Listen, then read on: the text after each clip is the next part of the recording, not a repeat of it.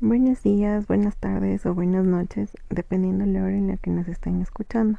El día de hoy, en nuestro segmento de talento humano, vamos a hablar acerca de las nuevas tendencias de compensaciones laborales del año 2022.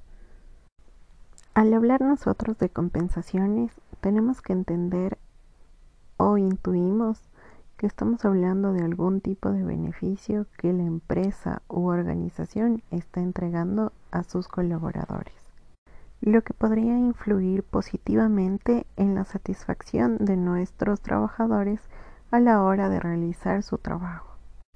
Estos se convierten en planes estratégicos con presupuestos definidos ya, lo que nos hace pensar y nos hace ver que este beneficio no es solo para nuestros empleados, sino indirectamente también para sus familias ya que puede ofrecer compensaciones económicas que benefician a, la, a su ámbito familiar o también compensaciones no económicas, ya que algunas empresas ofrecen planes de salud, momentos de esparcimiento o tiempo de calidad que nuestros trabajadores pasarán o pasarían más con su familia y esto beneficia indirectamente a nuestra organización, ya que el colaborador va a estar más satisfecho con su trabajo y en el lugar en el que está trabajando.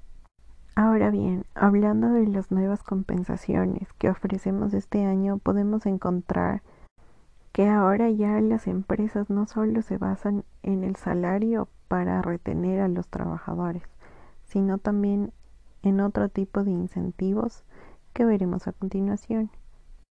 Como dije, eh, los salarios son importantes ya que como entidad nosotros tenemos que garantizar salarios competitivos para que de esta manera nuestros colaboradores decidan quedarse con nosotros y de esta manera nosotros tener el mejor talento humano que nos colabore como entidad. También hablamos de los aumentos.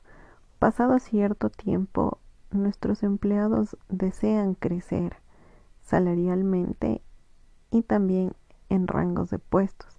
Lo que nosotros como organización debemos garantizar es que nuestros colaboradores puedan tener una carrera en nuestra empresa, es decir, que vayan ascendiendo cada cierto tiempo a medida que los vayamos capacitando o vayan adquiriendo nuevas habilidades, nuevas destrezas y nuevos conocimientos.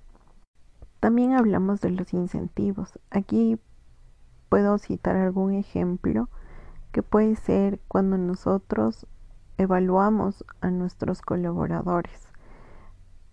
Es decir, cuando un colaborador nos da una evaluación buena, muy buena, excelente o excelente, nosotros como entidad tenemos la obligación de incentivarlos, de darles algún tipo de aumento, algún bono, por cumplimiento y de esta manera más colaboradores van a querer ganarse ese puesto, van a querer brindarnos a nosotros evaluaciones de calidad. Ahora bien, dejando un lado lo económico, podemos encontrar que nuestros colaboradores también necesitan motivación, lo cual no implica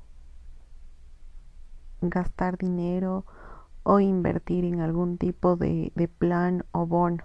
Con esto me refiero